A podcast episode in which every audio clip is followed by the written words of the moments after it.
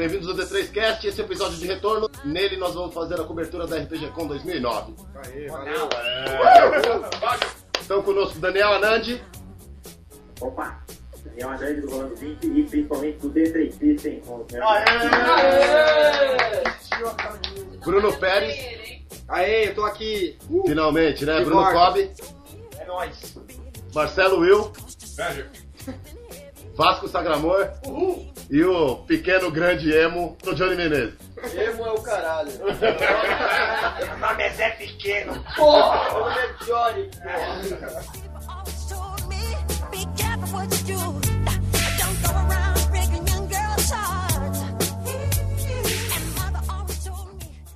Muita gente elogiou o evento, dizendo que foi praticamente um milagre ele ter saído em 63 dias com a estrutura que ele saiu, mas tem um truque aí. Na verdade, 63 dias foi o dia que eu fiquei sabendo que o Internacional provavelmente ia ser cancelado, no dia 1 de maio, durante o feriado.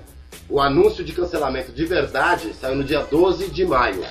E eu anunciei a RPG Com por causa do encontro de blogs no dia 14 de maio. Se vocês fuçarem nos posts, nos Twitter, vocês vão ver que a gente não fez 63 dias, fez em menos. Mas saiu essa porra. Falei que ia sair, saiu. No momento que eu anunciei o evento, o Trevisan, que já estava em contato comigo, passou o telefone do Wallace, do Rio de Janeiro, Wallace Garradini, da Caravana Surreal, e que também pretendia fazer um evento aqui em São Paulo nos dias 4 e 5 de julho. Ele já estava em contato com a Janaína do Grupo Céus e também queria fazer um evento, só que em outubro. É, a gente uniu forças e usando os contatos que eu tinha da minha experiência de, com o internacional, que eu venho fazendo internacional já há mais de 10 anos, a gente conseguiu fazer acontecer. No dia que eu anunciei que a equipe D3 System ia ter que fazer o, a RPG Com acontecer em menos de dois meses, ficou todo mundo doido. A primeira coisa que a gente foi fazer é cuidar da arte. O Kobe foi lá falar com, com o Ig Barros, Ig Guará, né? Guarai. O Ig Guará para conseguir a arte do pôster. Aí como é, como é que foi esse bate-bola com ele, mano?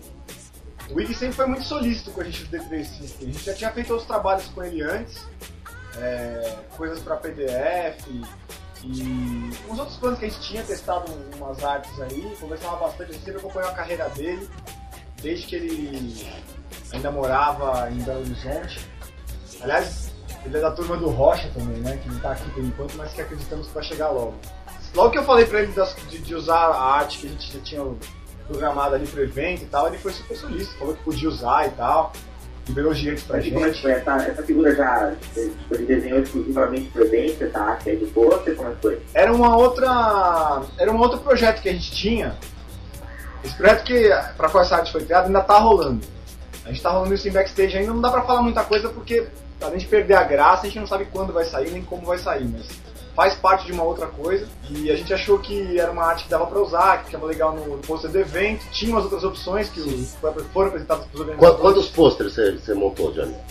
É, desde que foi me passada a arte, foram. Foram dois, né? Não, você tinha um com Cenobita, um com a. Ah, um foi com Cenobita, um com a Índia. Índia, é um com a Pietra e um com a. A Pietra é a. É, depois que me passaram as imagens, né, eu comecei a, a bolar, A montagem final mesmo, né? bolar o pôster. E a primeira opção, que era que quase ninguém gostou, foi, a, foi mais ou menos a final, assim. Não, tá Ninguém que ele diz é do pessoal da, da- da- É sempre assim, né? Todo mundo da linha de arte gosta de um, o cliente gosta da outra. É, né? sempre É. assim. O que o artista não gostou que foi aprovado, tá ligado? Daí, a, de alguma forma, a pôster não finalizado foi parar na internet. E o pessoal já começou a divulgar sem patrocínio, sem nada mesmo. Simultaneamente, enquanto fazia a arte, o Wallace contratou um artista, que eu não lembro agora o nome dele, e a gente conseguiu o logo. Com o logo e a arte, montou um monte de opções de pôster, e a gente passou pro Uzi, pro Rei Júnior do Paragons, é, esse pôster, porque... Ele nem era Paragon nessa época ainda. Não, ele ainda era era do Uzi, Uzi verde ainda. E ele nos ajudou a testar o sistema de ingressos. Ele comprou ingressos Sim. antecipados e para compensar ele a gente deu o furo, né? O D3 deu o furo do pôster e ele divulgou primeiro. Você lembra como foi essa resposta dos blogs quando saiu o pôster, Anand? Olha, eu sei que os blogs, quando tiveram a confirmação que não, vai ter mesmo um evento, foi tipo de festa total, né? Sei lá, do dia pra noite, todos os blogs de RPG estavam postando sobre a RPG Com, falando né, dos do eventos que ia rolar, o pôster começou a surgir pra tudo quanto é lado, milhões de links, hot links, soft links. O negócio foi, foi super rápido, né? As vistas realmente. E, e, na verdade, logo isso já tinha falado depois da, da discussão toda do nome, né? Foi a primeira. É, a, pri- a primeira briga é que o evento ia chamar Surreal RPG. Mas aí ninguém queria A falar. galera né? da lista, eu incluso, caindo matando, assim, falando, pô, o Real RPG não tem nada a ver. Assim, a gente entende que é o nome da caravana e tal, que é um nome bacana pra caravana e tal, mas por evento a gente achou que não ia ter muito, não combinava muito bem. É, a outra opção era EBA RPG, Encontro Brasileiro Alternativo de RPG, mas aí a gente descartou porque tem um encontro baiano anual de RPG, que é a mesma sigla. Não foi citado na mesma Aí também briga. botar alternativo, assim, o que, que tem de alternativa? Tem que ser bem fino, cara, não É. vai ter o encontro.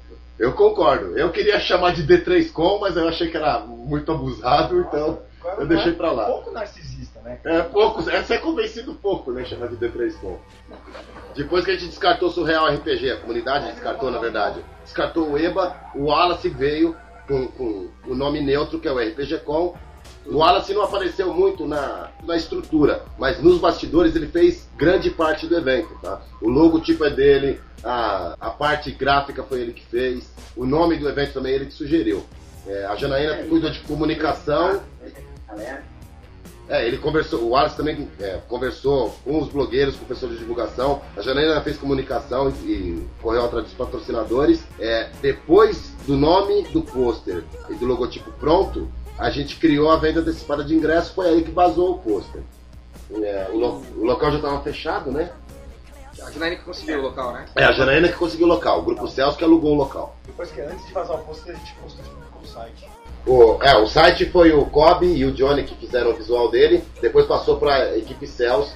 É, na verdade, eles. quem fez a- o site é uma estrutura em, em WordPress, que foi quem ia ficar responsável pelo site era a equipe da Janaína, e ela pediu que a gente personalizasse um tema de WordPress para ela, e encomendou um tema personalizado pro, pro RPG Com, e eu e o Johnny personalizamos o tema, e quem cuidou de toda a alimentação do conteúdo do site e da, da diagramação do site foi tudo a equipe dela. Por isso que, que o site lembra tanto do D3 System. Ele É. parece mesmo. Eu Aliás, ele parece o Paragons também. Eu ia falar que qualquer semelhança não era coincidência.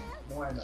Não, não é não. Ele Na é... verdade, foi a primeira vez num evento assim no Brasil, né, que a gente já tinha um monte de informações do evento antes do evento, e durante o evento, e pós o evento, né? Então realmente foi um, um hot site, né? Então o negócio que apareceu junto com a parada e foi acontecendo. Isso. Antigamente a gente tinha o quê? Tinha arte, né, no Encontro gente tinha aquela agenda que aparecia e depois tinha foto. Basicamente era isso que a gente É. tinha online. A cobertura foi tão bruta que no fim das contas até se confundiu. A equipe D3 System se empolgou tanto que tinha, em alguns momentos tinha mais coisas do D3 System sobre o evento do que no próprio site do evento, né, Pérez? É, e por falar nisso de muita coisa e tal, quem correu atrás, acho que é legal falar isso, quem correu atrás de tantas atrações, como as atrações vieram até a gente, como é que foi isso acontecendo? Então, a Luciano, eu, eu chamei a Luciana Oliveira, que é da confraria, e redigi um contato, é, um, um contratinho, uma proposta de participação para o evento. Ela enviou para todos esses grupos e a gente foi recebendo de volta as propostas. É lógico que de última hora, só tinha última hora nesse evento, né? Foi feito rapidamente. É, apareceram muitos outros grupos, tipo o Redney, a Feira Medieval, que foram um sucesso. E. Cara, o diferente desse. eventos apareceram meio de de última hora, é que você quer dizer? Teve um monte de coisa que apareceu de última hora. Tipo o evento. É, não. Tipo o, o evento, ó, apareceu de última hora. 50 dias. E a- o, a o diferencial do- da RPG Com pro internacional e pros outros eventos é que a gente não tinha controle. Controle a gente tinha. A gente não tinha mando de campo, a gente não tinha domínio sobre o que as associações e grupos podiam fazer dentro das- do seu espaço. A gente deu espaço gratuitamente para todos os grupos. Então a Megacorp, de ficar bem claro, né, pra galera saber que todos os grupos das ocupações lá não pagaram nada para o evento. Né? absolutamente nada. E, e, não, e au- aumentando isso, como eles tinham, tinham um espaço próprio deles, uma sala de aula, o número de atrações meio que multiplicou.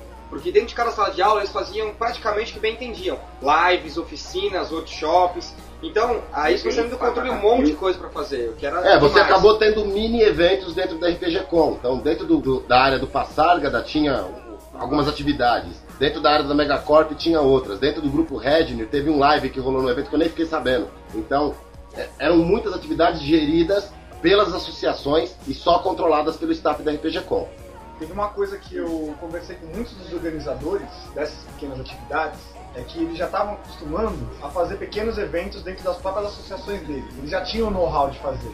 A proximidade com a organização agradou tanto o público quanto essa, entre aspas, suborganização que, surgiu. E acho que foi isso que ajudou a RPG Com a ficar tão rica. Os caras são acostumados a fazerem eventos e a criarem atrações para as coisas deles. O que a gente fez foi deixar os caras criarem as próprias atrações deles enriquecer o evento com o know-how dos caras e com o nosso, né? Foi agregar. Eu queria falar um negócio também sobre esse negócio de proximidade com organização. Eu acho que isso agregou é, um conteúdo assim sensacional pra RPG Com. A gente andava pelo corredor, se a gente via alguém reclamando, pô, ah, aquela placa tá errada. A gente tinha a liberdade de falar, pô, legal, vou lá, pode, pode trocar. E as alguns até assustavam. Como assim eu posso trocar? É, o evento é nosso, você pode ir lá e trocar. Você acha que aquela placa é legal aonde? Ah, ali. Então vamos lá comigo. É, isso, isso foi um grande defeito da- do evento, da RPG Com, que foi a sinalização. A- o Colégio Notre Dame, onde aconteceu o evento, é um- uma masmorra. Ele é Importante. cheio de labirinto. Aliás, a- na blogosfera o povo brincava que você tinha encontros aleatórios. Você virava o corredor e encontrava o Saladino falando de Tormenta. Rola Avenger rolando na sala. É, Rola Avenger passando no outro, na outra sala. Tinha encontros Se aleatórios. tivesse 20 no data, achava Lola no palco. É, se você, você tirasse 20, você achava o camarim da Lola Mac. Pelo menos não era uma armadilha, Nossa, né, o velho? camarim da Lola Mac deve ser uma passagem secreta, velho. Eu sabia onde era, mas eu sou organizador geral, tá ligado? Aliás, aliás, muito obrigado, D3, por colocar minha salinha do lado do palco da Lola Mac. Lola, a gente ama você. Você volta no próximo evento? Por favor. Volta, volta. Volta, eu acho que volta. Bom, Ela sabe que eu tenho que pagar cerveja pra ela, ela volta. com toda a, sinaliza- com a sinalização toda bagunçada, é, as próprias organizações começaram a, a colocar sinalização. E eles não estavam acostumados a isso. Como eles também não estavam acostumados a receber uma proposta anterior, eles também não estavam acostumados a, a ter liberdade de gerar mini eventos lá dentro. É, essa mudança de paradigma, essa mudança de modelo foi muito benéfica. E é claro que para a próxima. na verdade, acho que uma coisa que aconteceu meio que junto com a sinalização foi a questão da- das pessoas não receberem a programação do evento. né? Então, as pessoas não sabiam que estava acontecendo tanta coisa e elas não sabiam onde estavam acontecendo essas coisas que elas não conheciam, né? Então saibam um segredo, a equipe de Três System em muitas ocasiões também não sabia o que estava Posso, posso acontecendo. contar agora? Posso contar? Você não sabia que estava rolando live lá, então. O, o Vasco tem uma história que assim, os caras estavam. Na sala do É Bom Jogar RPG, o pessoal tava fazendo transmissão Online. online, fazendo programa de TV, sabe? Tinha um monte de coisa acontecendo. E, e realmente o único jeito que tinha de descobrir essas coisas era ir.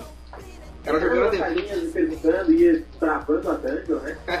Então, por um lado, tem esse lado lúdico aí de ficar descobrindo, mas por outro lado, realmente, pra quem tá corrido no evento, não é difícil, Não né? dá tempo. O pessoal do Vozes do Terceira Terra reclamou muito disso. Eles não conseguiam cobrir tudo. Era muita coisa acontecendo. O Vasco tem uma história decente lá do, do andar superior, onde estavam os grupos e associações, que tocaram fogo na sala, é isso, Vasco? Foi mais ou menos assim, eu estava correndo de um lado pro outro, como diz o Douglas, apagando, apagando fogueiras, quando a madre, a responsável pela escola, me, me abordou em um dos cantos escuros, foi um encontro aleatório do dia e disse, olha, eu tô com um pequeno problema numa sala no andar superior, porque eu acho que eles estão colocando fogo em alguma das cadeiras estão assando um javali ou algo do tipo, ou um animal de grande porte. Eu falei, meu Deus. Os caras enlouqueceram e colocaram fogo na escola. Lógico, Homer Simpson, o que está fazendo no colégio de freiras? Churrasco! Aí embora, eu corri pro andar de cima, quando eu entrei na, na sala da pré-medieval, realmente, como tem todo aquele lance de, Tá sabe, é, vivenciar o lance medieval, os caras realmente levaram uma grelha pequenininha e estavam assando linguiças. Ou seja, aquele cheiro, dizem as pessoas próximas, um cheiro maravilhoso que tava né, remexendo com a cor de todo mundo, um cheiro maravilhoso de linguiça. Ou seja, os caras estavam fazendo um churrasco dentro do evento. Dentro da sala de aula, velho. Meu Deus do céu. Outra coisa que deu muito problema que vocês, eh, o público em geral não sabe, e é um pedido que eu vou fazer pro público no próximo RPG Com. Tem um sino logo na entrada. Esse sino ele é valiosíssimo, que é uma relíquia de, de Notre Dame. É, eu tive que deixar um segurança lá 24 horas o tempo todo para não tocarem aquele sino. Não tocaram, assim. No, no primeiro dia tocaram. E a, Aí a, e a, a madre veio e falou: se não tocar de novo, eu vou fechar o evento. Então não toquem aquele sino, seus putos. Eu fiquei com a mão coçando pra não tocar o sino. O sino é lindo, mas não pode tocar o sino.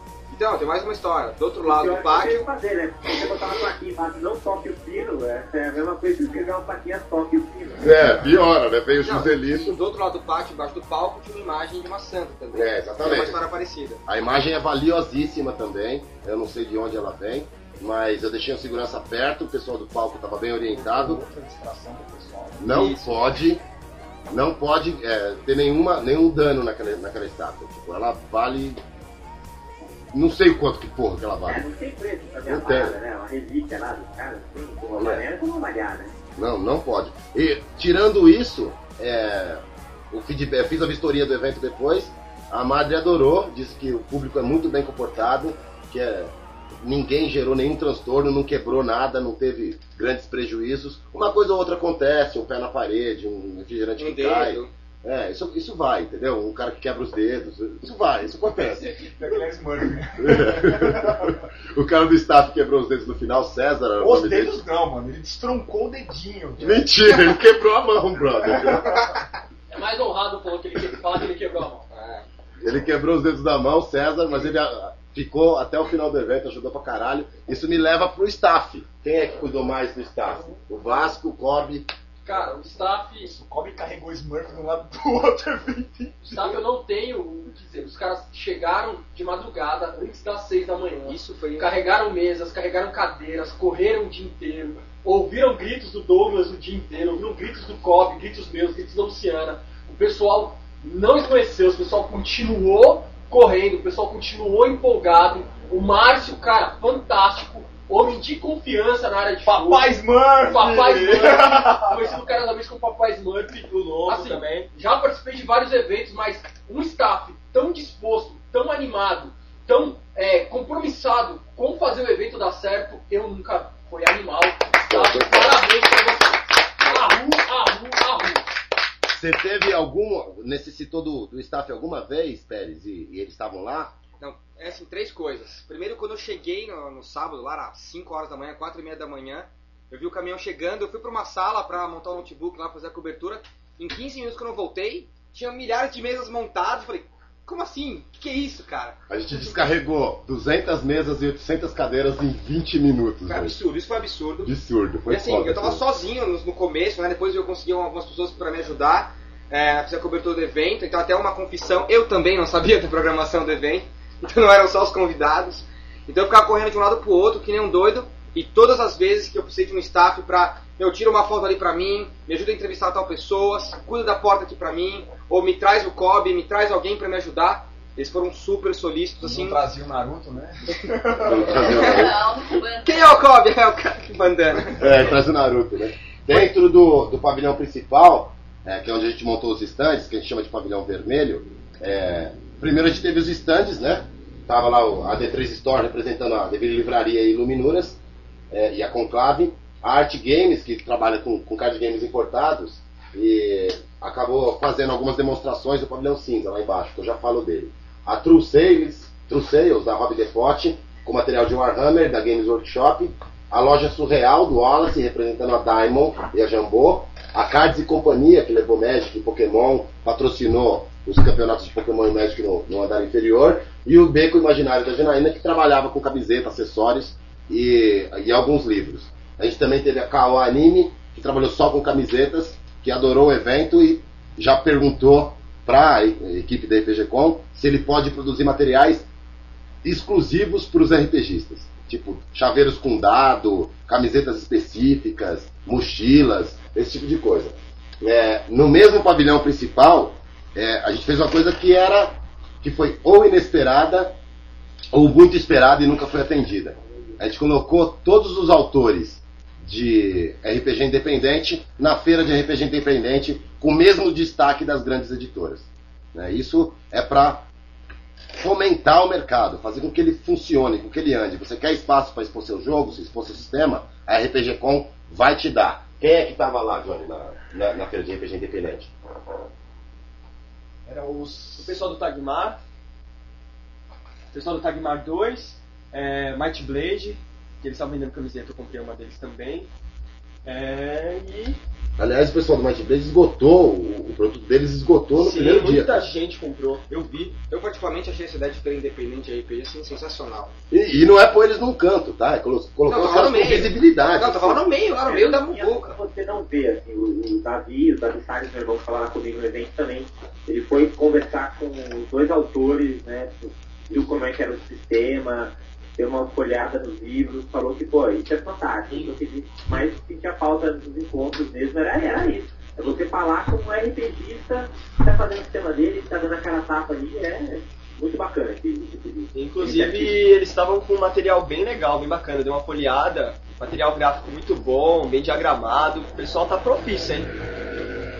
Sobre esse negócio de aproximar o público do, da galera que faz o backstage mesmo, e até da organização e dos autores, eu acho que é uma das melhores formas de combater o que eu acho que é um dos piores problemas que a gente tem no mercado, que é o aquele negócio do ego, né? O narcisismo e tal, o cara achar, É não, eu sou né, autor, aquele cara, eu, ah, meu Deus, o meu sistema é melhor que o seu, ou o sistema que eu jogo é melhor. O melhor jeito é você aproximar mesmo, mostrar para as pessoas que os caras são de carne e que eles estão ali, que eles querem te ajudar, que você que é importante, você poder ter contato com o cara que escreve o sistema que você gosta, poder falar com os caras. É o melhor jeito de combater, eu acho. Aí, falando um pouquinho pra finalizar a feira independente de RPG aí, é, pelo que eu percebi no- nos blogs de RPG, é, foi uma novidade assim que agradou muitas pessoas e muita gente tem muito material na gaveta e não deu tempo, né, de editar, de colocar aqueles padrões necessários. Então, eu não sei, pelo que eu vi a movimentação aí, os próximos eventos parece que vai ter um- uma série de produtos legais aí, de cenários legais do pessoal aí. É, eu espero que seja assim mesmo. É, o D3 System também unido com a iniciativa 4E, que foi o Anand que começou, né, Anand? começamos a produzir material no início do ano, com o objetivo de trazer material em português pro D&D, né, que tava, ainda não tinha saído o livro do jogador em português, mas a gente já queria estar fomentando isso, né, começar a criar esse hype, falar, ó, a gente está querendo dar esse material para vocês usarem, para vocês já pensarem nas suas fichas, nos seus monstros e tal, e tivemos total apoio do C3 System, né, conseguiu estar produzindo as revistas agora, está revitalizando os posts e está indo para frente a- iniciativa aí com bastante material. A ideia é tão boa que ela deu dois filhos já, né? Exato, a gente está surgindo várias outras iniciativas aí também, né? A gente já tem a iniciativa MM aí, do Mutantes e Malfeitores, e agora está começando uma outra iniciativa também do 3D Alpha, e só tem a somar aí na produção de material feito por brasileiros para brasileiros. E eu quero garantir que aqui dentro do D3 System todo mundo tem espaço. Vocês conversem com a gente, a gente diagrama, faz uma revista, faz bonita. E por falar em revista, a equipe de blogs do Encontro de Blogs da Iniciativa 4E lançou no evento a revista Iniciativa Aprimorada, que é uma aventura GSL, ou seja, aberta para a quarta edição.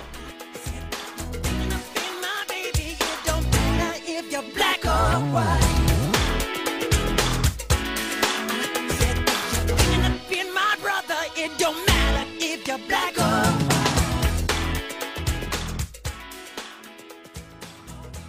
Fechando o, o pavilhão vermelho, a gente teve o Ludinha. Teve o- a feira de usados, duas salas de 40 metros, 4.100 livros à venda.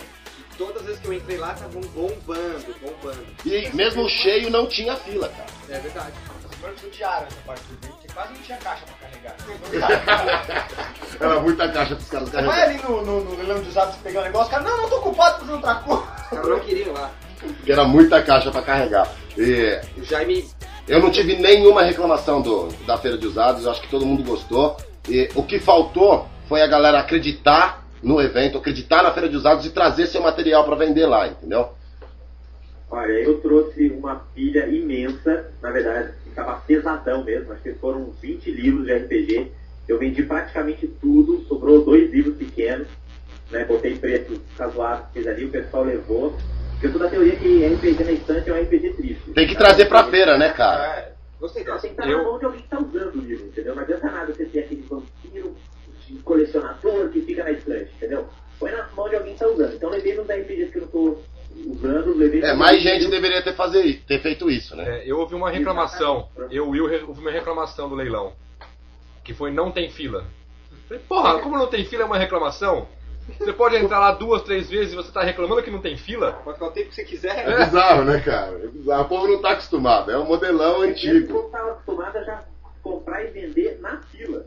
Então acho que é isso que estava que eu falo. Entendi. Mas funcionou muito bem o leilão. Ele funcionou. O leilão não, a feira de jogos usados, né? O Jaime coordenou, coordenou com maestria lá, não teve nenhuma reclamação. É, o Jaime e a equipe dele lá, sempre que eu cheguei, tava super bem organizado ali. Só teve uma, um problema que, que, que aconteceu na feira, que é um problema de organização e não da feira de jogos, que a gente não tinha guarda-volumes. Isso foi uma mancada nossa, a gente vai solucionar para o próximo evento. Tinha Apesar guarda- que eu ouvi- Não tinha guarda-volumes na feira, mas no evento tinha. Não, no evento tinha um guarda-volumes que era um cofre, cara. Você podia deixar o negócio de Aliás, sábado, o- ninguém ia to- tocar nas suas O coisas. Aleph deixou a esqueceu, acho que a mochila dele no. É, o um cara da Spell Brasil, o Aleph Cap, o Aleph esqueceu. Cap- Aleph Capt esqueceu Ah, é, a. tem que ter, né? Chegou no dia seguinte Tá e ele mesmo disse, intocado, do jeito que eu deixei, tava do jeito que tava. Era um cofre o negócio. Ela tinha segurança o tempo todo. Você pode ter confiança que o que você deixar na, na área do, do guarda-volumes vai estar do jeito que você deixou. E o guarda-volumes era de graça. E ele era gratuito, o guarda-volumes, tá? Ele não era cobrado, ele era Cofre gratuito. gratuito. É. Outra coisa que nós tínhamos no pavilhão vermelho era o palco com o concurso de cosplay. Lola! Lola! Lola! Eu sempre achei que o pessoal que ia fantasiado pro evento era, foi destratado. Sempre acreditei nisso. O cara faz a fantasia, gasta dinheiro e não tem um concurso pro cara, não tem um espaço pro cara tirar foto, não tem um estúdio, não tem espaço para ele descansar. Pô, sacanagem, velho. Ele vem de longe com o negócio com a fantasia para ser uma atração do evento, a gente não tratava ele bem. A RPG Con decidiu fazer. Teve um campeonato de fantasias originais que foi patrocinado pela Limited Edition. Ela deu um Balrog grandão. Do caralho. Maldito ganhador! Dragonborn, Dragonborn. Alexandre Draco eu quero pra mim.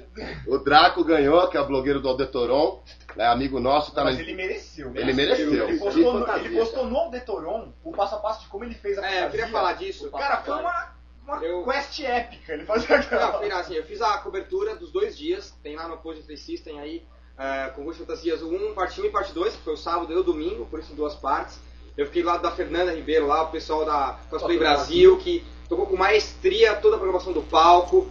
Conversei também com o grupo Morlocks, que também fez coisas muito legais, fizeram uma homenagem a Michael Jackson no O palco. O Alexandre, que ganhou o concurso de fantasias, é do grupo Morlocks, é ele, a Maíra, que, tá- que era a maga, que estava com ele. Aliás, uma coisa que eu descobri lendo no blog do Shin é que eles estavam de Draconato e Maga da capa do livro do jogador quarta edição. Olha Nossa, só, é verdade, verdade. Depois que eu fui, que eu fui sacar. Eles fizeram até a Ah, mas o Kobe tava fazendo parkour pelo evento quando ele tava Eu tava solucionando coisas do evento, eu não percebi tinha percebido. Parabéns pela ideia. O elfo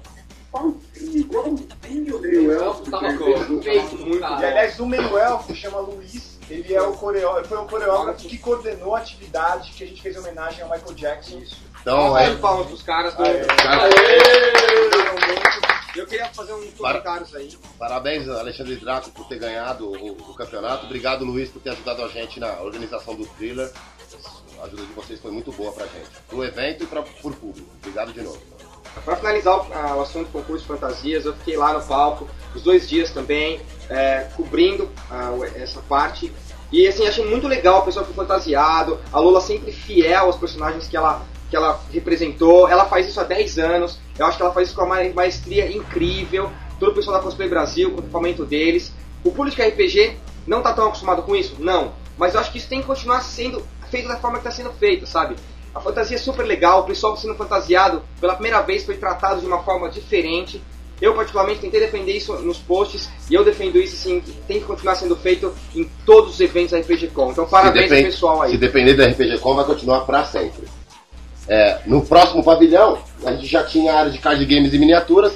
O Kizzy e o Henrique Amigo, eles fizeram um campeonato Super Vintage, que é um campeonato super raro de acontecer, que é, envolve todas as cartas de Magic que existem, exceto uma lista de cartas proibidas lá. O torneio foi um sucesso, teve mais de 20 participantes, é, aquela área não ficou parada em nenhum momento. A Cards e Companhia, coordenada pela Camila Bastos, fez um campeonato de Pokémon, Hou- houve demonstração de jogos de card games novos, desconhecidos do público, e também teve a área da Ludus Luderia e da Riachuelo Games, a Riachuelo com Nazimecas e a Ludus Luderia com infinidade de jogos que eu não vou lembrar os nomes agora.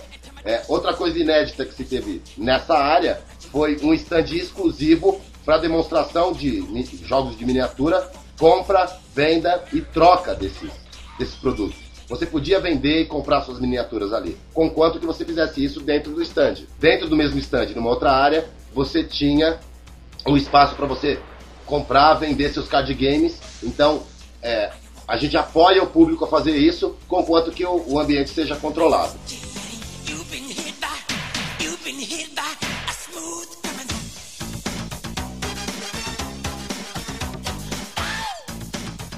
Logo depois vem a área de jogo, que quem cuidou mais disso foi o Márcio, o Kobe e a equipe de fiscais, coordenado pelo Klink, pela Raquel Barradas e pelo Linkal. Bom, lá na área de fiscais, vocês já falaram da eficiência da molecada que cuidou de lá. O Márcio, o papai Smurf, foi super profissional e efici- eficiente. Acabou, ele nem, ele nem exerceu uma função de, de gerência, mas acabou assumindo e tal, e, e vestindo a camisa do evento. Mostrar que RPG Com valoriza o trabalho de todo mundo, cara. É, e era dividido em duas, em duas partes. Era a parte de jogo que a gente já conhece e a parte de jogo organizado que estava sendo é, coordenada pela RPG Arautos, promovia os jogos da RPGA e, do Pathfinder Society, né, que é uma novidade deles também, que eles começaram no Bobs, agora estão colocando nos eventos também. Dentro dessa área também teve o torneio tentacular, coordenado pelo Luciano, Luciano e com patrocínio da editora Iluminuras. Dentro da área de jogo comum, a gente tinha- tinha quatro sessões separadas por tema. Era terror, fantasia, moderno, sci-fi e Outros. e outros, é. Era o que encaixavam os outros jogos. Isso era legal porque você, os mestres podiam chegar com o jogo que eles tivessem, eles já iam ser direcionados por uma mesa. Mas a gente também teve um problema grande que vai ser corrigido na próxima, na próxima Edição. edição do evento, que é a respeito do cara, do mestre chegar e ter que ficar caçando, pescando jogadores e tal, não ter lá um mural grande com. E o jogador não saber que jogo tá rolando. O Nitro também. falou que da próxima vez ele vai levar um banner da aventura dele Cara. Eu achei, conversei com ele. Eu não vi o tio Nitro, seu velho! Eu Eu não não, achei te vi, seu Nitro. Eu velho! vi o tio Nitro, a tia Nitra, fui na mesa dele pra lá é. Dói demais. Metrô, metrô, metrô, metrô, metrô, foi embora, foi lá. Próximo evento eu quero te ver, hein, seu velho doido demais! O Nitro ele é RPG Holic, cara. Tipo, ele chegou no evento e mestrando e saiu do evento mestrando.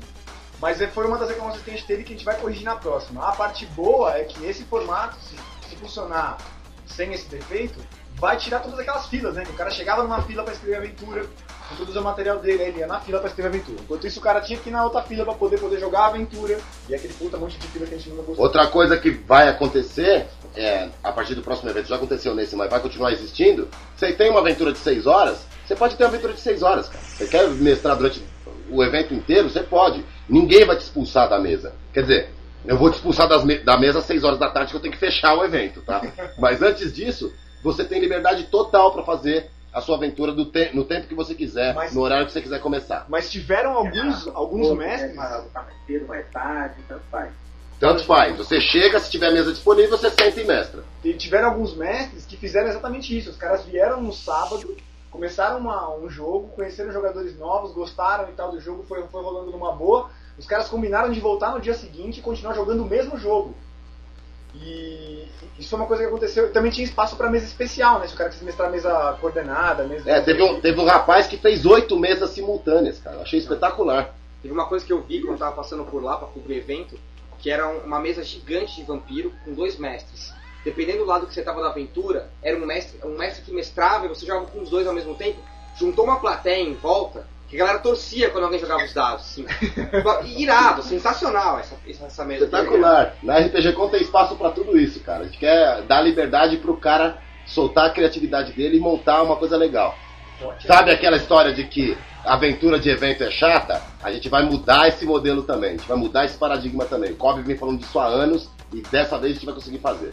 É, o pessoal reclama, ah, eu não gosto de jogar em evento. Aliás, o Vasco era um desses, né? Sim, Não gosto de jogar em evento. Eu e o Will, a gente discutia com o Kobe. Ah, vamos mestrar internacional. A gente, não, mestrar internacional. É complicado, Kobe, não. Vocês vão mestrar no internacional. A gente vai fazer uma mesa, três mestres, vai ser bacana. A galera vai pirar, a gente vai fazer umas coisas diferentes. Aí eu convenci os caras de que o evento serve justamente pra isso, pra você mostrar pros caras que o jogo é legal. Então tem um jeito específico de mestrar. Quem fala muito disso no blog dele é justamente o Tio Nito. É, Ele fala sobre mesmo. como mestrar para um evento para um iniciante. O tio Nitro é doido demais! Foi em cima disso que no 15 Internacional eu trouxe o Vasco e o nessa uma mesa tripla. Inclusive tem aqueles vídeos ridículos em cima das cadeiras mestrando Fantástico, fantástico. no YouTube.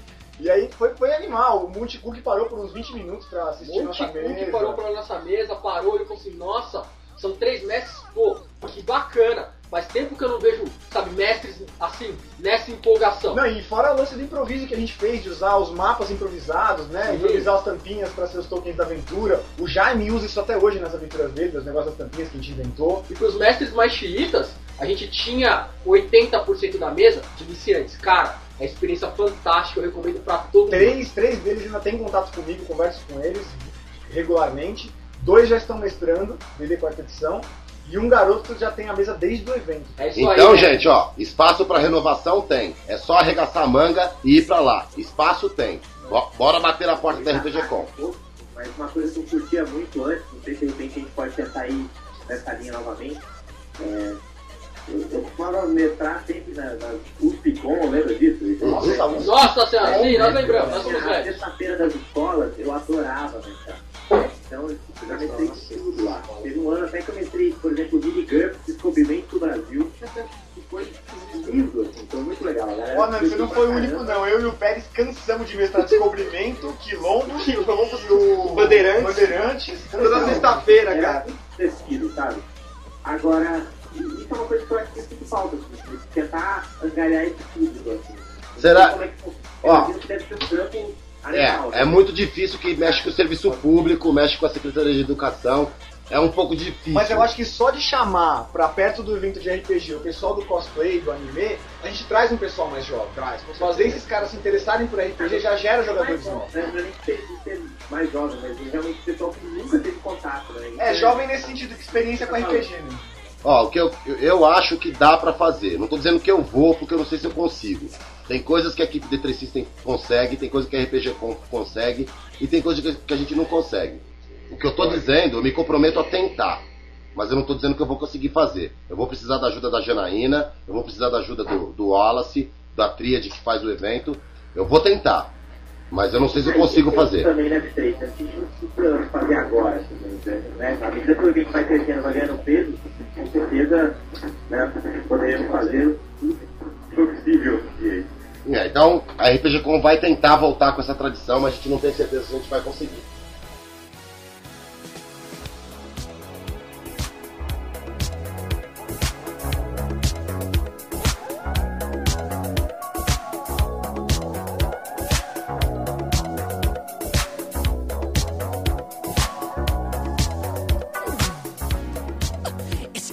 E essas são as impressões do tio Nitro, que é nosso autor de Belo Horizonte, doido demais, que o Nitro é doido demais sobre a RPG Com 2009 de julho. Manda aí, Nitro. Beleza, D3. Ó, a RPG Com foi sensacional, foi muito bom. O clima da, da conversão tava bem gostoso, tava bem, tá bem, tava bem legal, assim. É, é, eu gostei, tinha muita coisa. Esse, esse foi a, a para mim, infelizmente, eu não pude ver tudo, mas a Érica, minha esposa, viu várias coisas, andou para é, para cima e para baixo, viu lá os estantes, né? Foi muito bom, né? E é, eu, eu, como eu fiquei mais na parte de, de na, na, parte dos mestres, é, o, o, que eu assim é, eu teria a observação que eu teria para para que o próximo seja melhor ainda seria mais um cuidadozinho ali na, com, com com as mesas de RPG, assim. Eu achei que ficou um pouco meio solto, né? É, não, foi mancada, foi mancada da organização mesmo. A gente não conseguiu fazer a inscrição online funcionar. É. Faltou um telão lá e uma central de, de fiscais para poder fazer o negócio funcionar um pouco melhor. Embora é. tivesse dividido entre em quatro setores, a gente não conseguiu fazer funcionar, mas pra próxima RPG Com vai funcionar direitinho. Ah, você, nem chegou, você nem chegou a ver as atividades então? Você viu ou não? Não, eu cheguei a, eu cheguei a ver a palestra do Tormenta, vi um, um pedacinho. É, mas eu não, eu não participei das outras atividades desse, desse evento. Eu fiquei mais conversando com o pessoal que, que visita, que vai lá no, no, no, no Nitro Dungeon, né, lá no site, e com os outros blogueiros, assim, eu, eu não, não participei. Eu, eu pretendo participar mais no, no próximo, né? O Mas... encontro de blogs, então, você nem viu. Eu nem vi, toda vez que eu ia lá, a sala tinha quase ninguém, só tinha o Uzi. mas, mas foi muito bom, assim, eu, eu gostei. é, a- a- na parte da mesa de RPGs, pelo menos, não, não tava aquele eco, não tinha aquela zoeira que, que teve no, no último, nos últimos dois EIRPG, né? Mas eu senti falta, tipo assim, mesmo no RPG que tinha aquela fila, às vezes dava aquela meia confusão, mas tinha aquele quadro, né? Mas eu, eu senti falta daquilo, assim, sabe? De ter uma fila pra mestre, fila pra jogador. E, e eu achei. A gente é jogador velho, a gente vai, já faz 15 anos que vai no Internacional, a gente gosta da fila, gosta daquele. a verdade é essa, né? A gente tem saudade do negócio. Exatamente. Mas o, o- o grande lance, assim, uma reflexão que eu, que eu, que eu lanço, né, que vai sair lá, eu vou até colocar no post que eu tô terminando lá pro, pro COB, lá pro D3 System, é, é essa reflexão disso, que os eventos de RPG, na verdade, o coração do evento são as mesas. São a- as mesas pro povo jogar RPG. Nem que seja tipo duas horas, uma hora, é ali é que você é, divulga o hobby, é ali que você introduz novos produtos, novos jogos para o público. É, então, é, é, é assim, é um sonho, né? Mas é, eu acharia legal se as editoras ou se o pessoal que publica RPG investisse mais nas mesas de demonstrações, nas mesas de jogos. Sabe? É, o, a- o pessoal lá da Paizo, por exemplo, eles, eles, quer dizer, lógico, eles têm milhares de dólares e tal, né?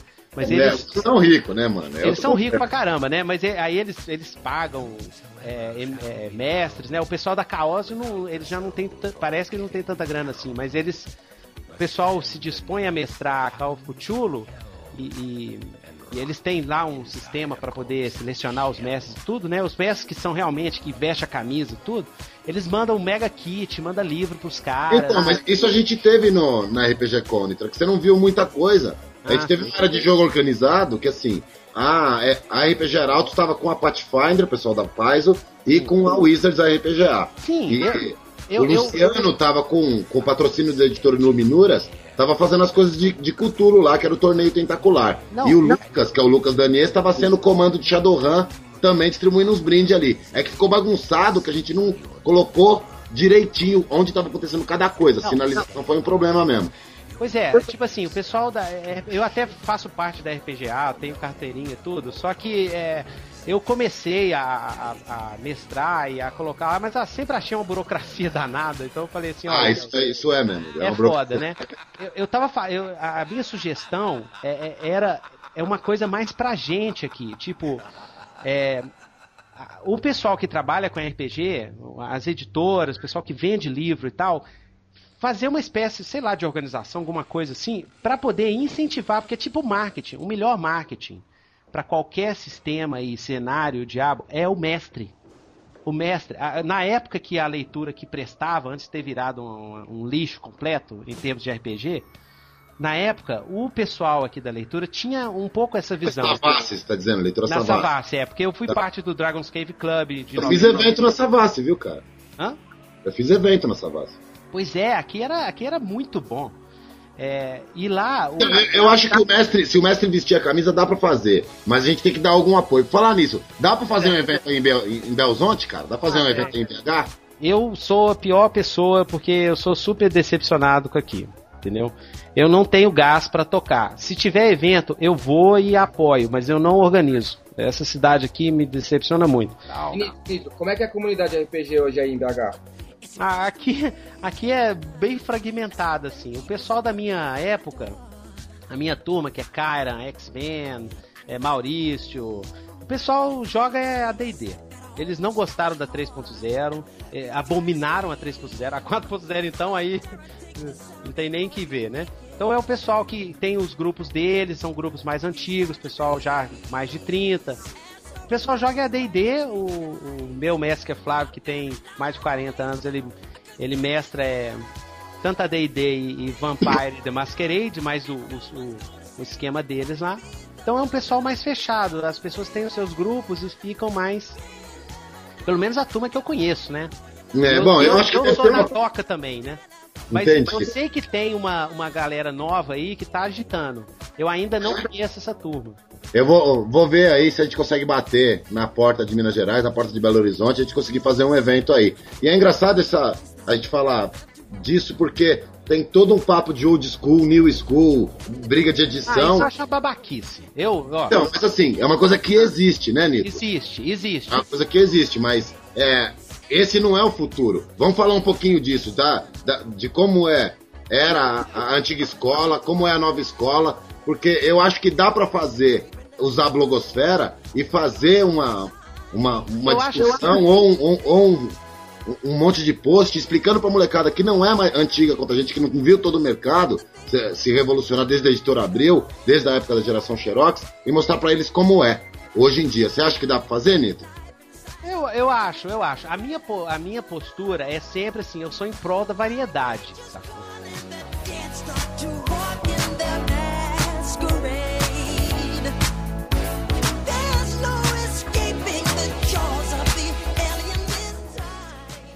Então, Nitro, eu acho que é tudo besteira também, cara. Porque cada um joga do jeito que pretende jogar. Tem um monte de, de, de jogo online aí, cara, que não tem nada a ver com roleplay, mas bebe do mesmo, da mesma fonte que é fantasia medieval. Não, e tem muita gente que joga jogos diferentes, estilos diferentes, mas se diverte do mesmo jeito. E acho que tem jogo pra todo mundo. Você quer, você quer RP, você, tem, você encontra jogo pra isso. Tanto online, é, quanto old school, de livro. Você quer regras, você encontra aí GURPS com milhares de milhões de regras. Você quer, e independente de cenário também. O que você acha, Nito? Eu acho isso mesmo. E eu acho o seguinte, é, o pessoal fala, né, é, é, é, ah, mas o nosso hobby vai acabar, não sei o que. Olha, eu acho o seguinte, evolve or die, entendeu? Evolua ou morra, sacou?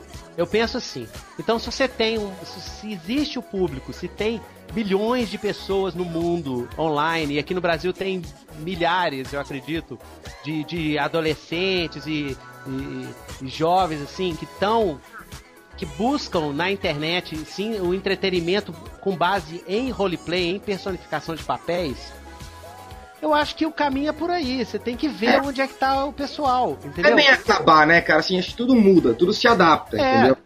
É, não, eu não vou dizer nem evoluir, porque é uma forma diferente de pensar, mas assim, as coisas vão mudando. Antigamente, na época sua, os E3 lá, quando eu nasci, mancada. Vocês jogavam de um jeito, a minha época que veio um pouco depois, lá já 90 e poucos, assim, jogavam de uma outra forma. A molecada hoje joga de outro jeito.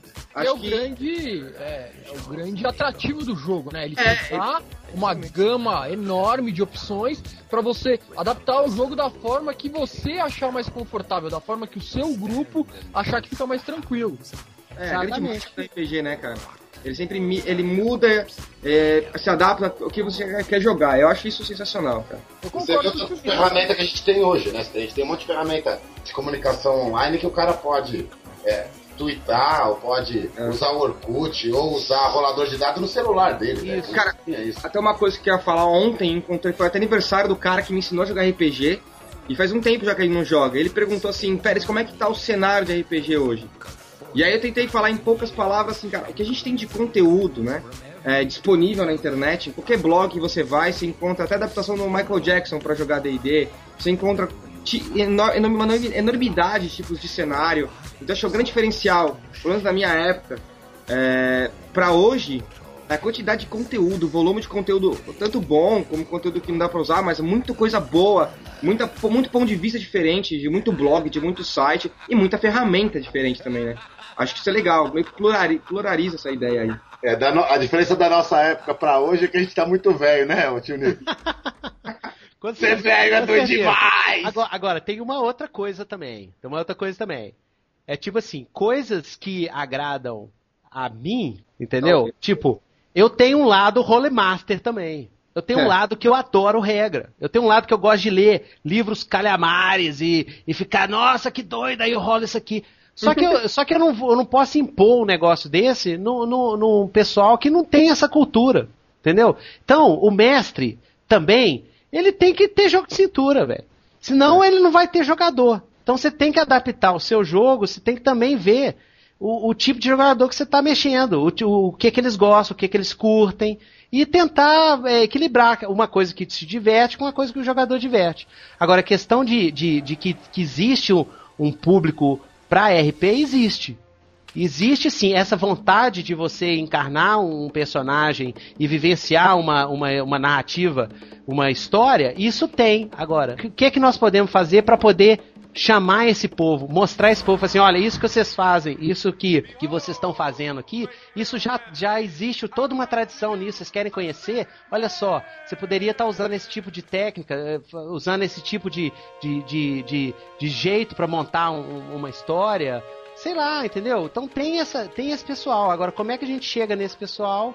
É que é que essa é é a pergunta, né? a pergunta. Como, congre- como congregar todo mundo? Como agregar todo mundo, fazer eles confluírem para o mesmo lugar? Eu Exato. acho que chamar pessoas de outros, outros nichos, o nicho de anime, o nicho de mangá, Cara, o nicho de videogame, o nicho de jogo online, e mostrar o RPG para eles é o grande segredo. Não sei ainda como fazer, mas eu, a gente tá dando a cara a tapa aí, fazendo evento, fazendo, colocando PDF nacional, correndo atrás de material de quarta edição. Pô, Isso, e a iniciativa querendo- Patrulha já teve dois filhos, que é a Iniciativa Mutantes e Malfeitores e a Iniciativa 3DT Alpha. A gente, Então, teve, assim, a gente teve um encontro virtual, o primeiro encontro virtual esse ano de excelente também. Olha, vamos usar a ferramenta aí. Vai ter o segundo, né? Vai ter o segundo, tava Tem lendo o aí. segundo agora em, em setembro. E, e foi muito legal. E, e teve, teve caso, olha só o que, que, que aconteceu. Teve caso de jogadores que sempre jogaram online e que nem sabiam que existia aquilo que eles faziam online, que existia offline, que existia de mesa. Isso Caraca. eu tive. É, pois é. Aí o cara fala, ô cara, vocês jogam isso fora? Joga e usa dado e tudo. Pessoal, tem. E é doido É demais! doido demais, entendeu? E aí você pode encontrar com a turma.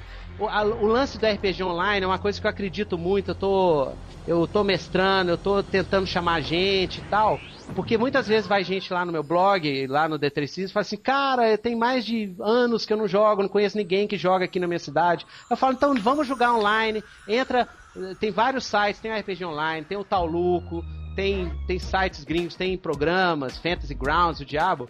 Entra, se- de onde você tiver, você tendo uma conexão na internet, você pode estar jogando um RPG. Pode estar jogando um D&D, um 3DT, um, um Call of Cthulhu, seja lá o que for.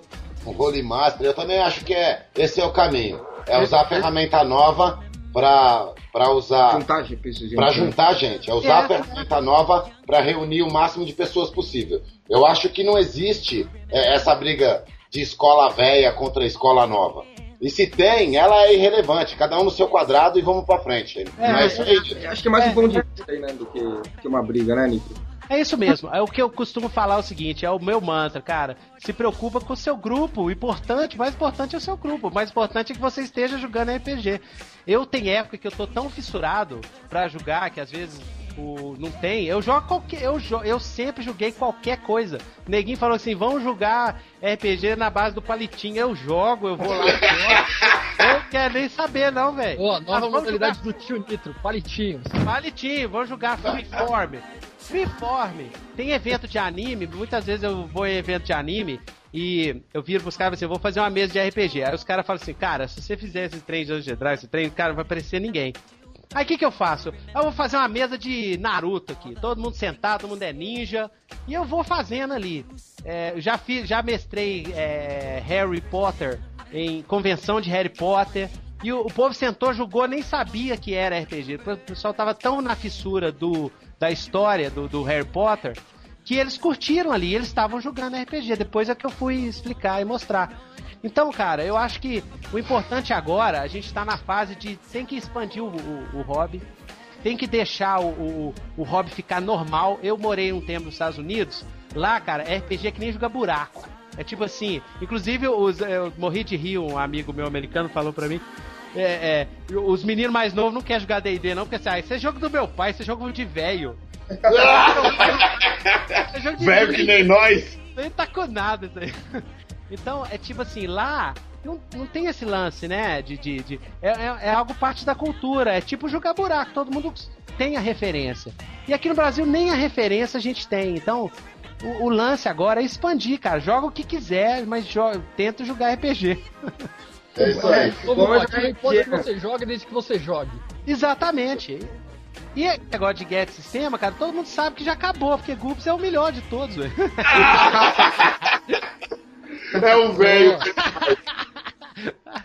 É o velho miserável do caralho de asa mesmo. viu? Esse aí foi o tio Nitro, do Nitro Dungeon. Como é seu nome de verdade, ô Nitro? Meu nome de verdade é Newton, Newton Rocha, mas o pessoal me conhece assim na internet mais como Nitro mesmo. Pessoal aí, vamos jogar RPG, porque RPG é doido demais! Valeu. Nitro. Valeu, Nitro.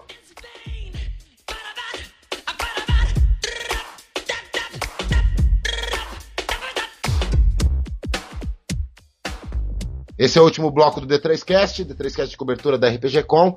E agora a gente vai falar com o Rafael Rocha, que esteve no evento, fez palestras. Tudo bem, Rocha? Opa, tudo bem, D3? É, então, eu vou falar um pouco sobre as duas palestras que eu dei no, na RPG Com. Uma sobre o mercado de PDFs, tanto a proposta de um mercado de PDFs né, no Brasil, como também a nossa experiência, a minha experiência, inclusive, com a Circular Games no mercado gringo, e também sobre a, segunda, a palestra que eu dei no segundo dia, que foi sobre as licenças do Dungeons and Dragons, a diferença entre as licenças da terceira edição, a OGL, licença D20, e a GSL, que foi lançada há poucos meses atrás. Uma curiosidade, o Rafael Rocha hoje está em Belo Horizonte, que é o mesmo lugar da terra do tio Nitro, que é doido demais. Doido demais, velho.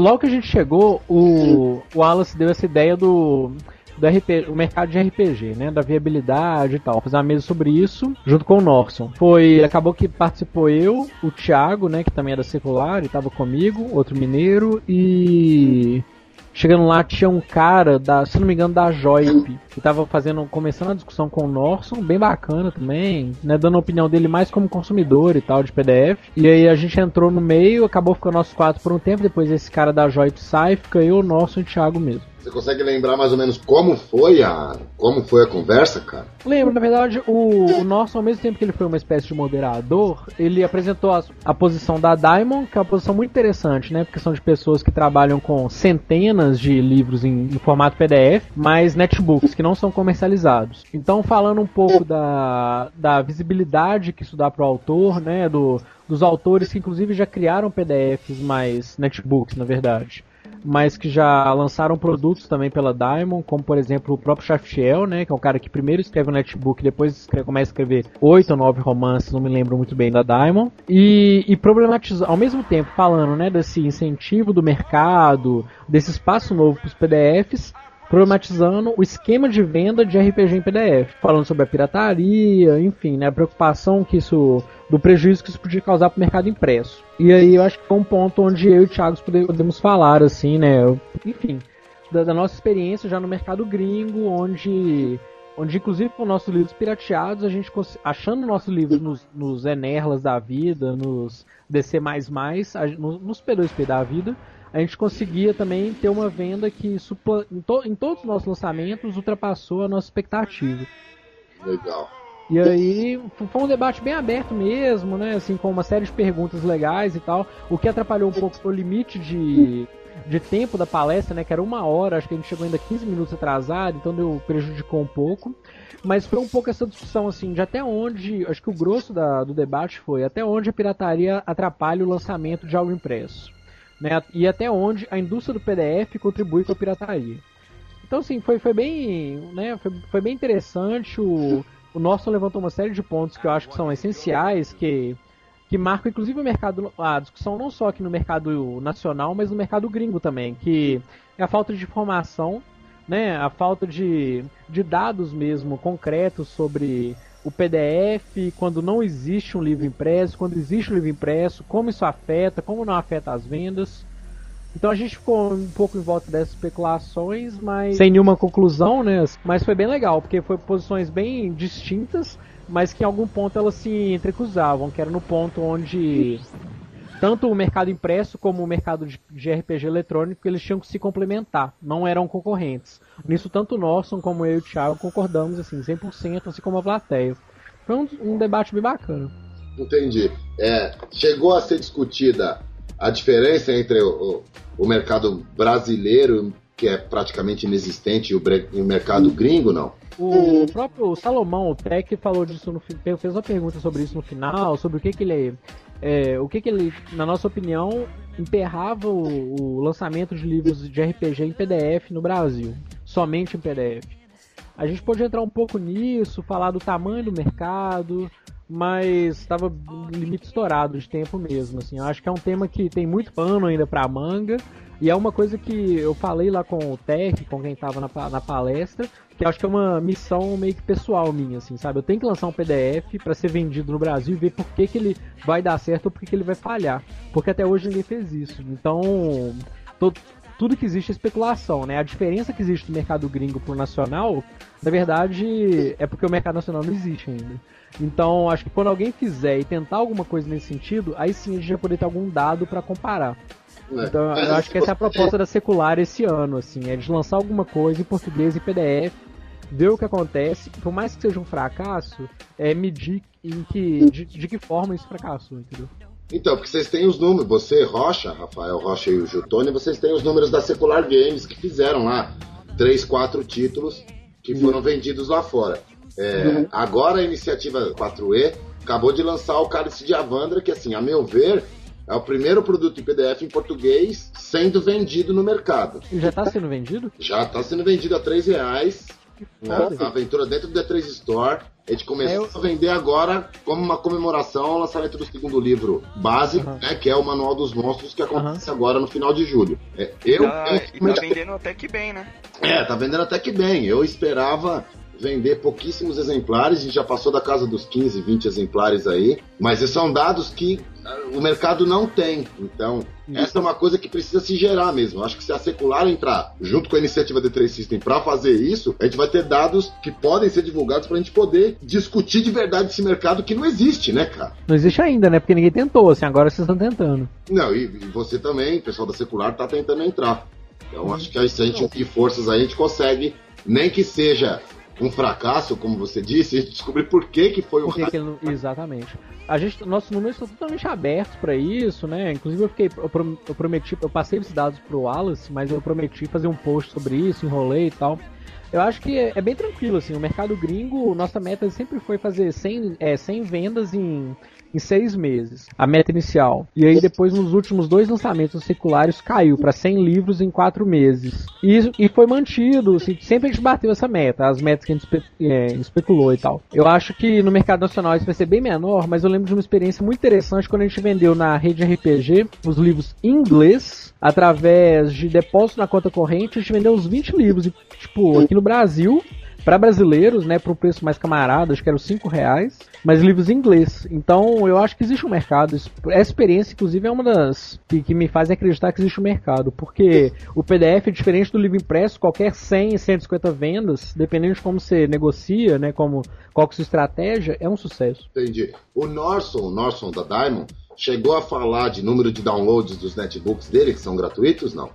Na casa dos milhares. Ele falou alguma coisa, mas se não me engano era mil, dois mil. Tem, tem É por título ou todos os títulos? Não, não, por título. De- depende do título, né? Assim, chega a falar dos top. Por exemplo, Netbook Diamond Cavaleiro Zodíaco, 3 mil downloads. Mas aí é um negócio que existe desde 2004, que é Cavaleiro Zodíaco, que é de graça. Então são uma série de fatores. Mas a média mesmo ele não falou, não. Entendi. E quem mais estava com você na mesa? Era você, o Norson? Eu, eu Norson e Thiago. Thiago Marinho, que é, outro, é o sócio secular, né? Na verdade, secular é Secular Games é Rafael Rocha. Thiago Marinho e Jutano Santos. É, ela vai estar voltando agora pro, pro mercado de, de PDF ainda em 2009.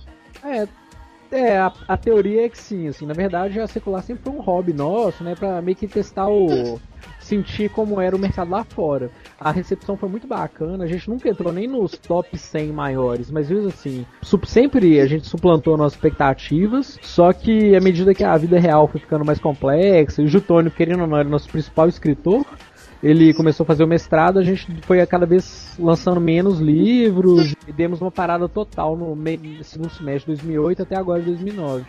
O plano é voltar, mas a minha expectativa é voltar já com algo em português.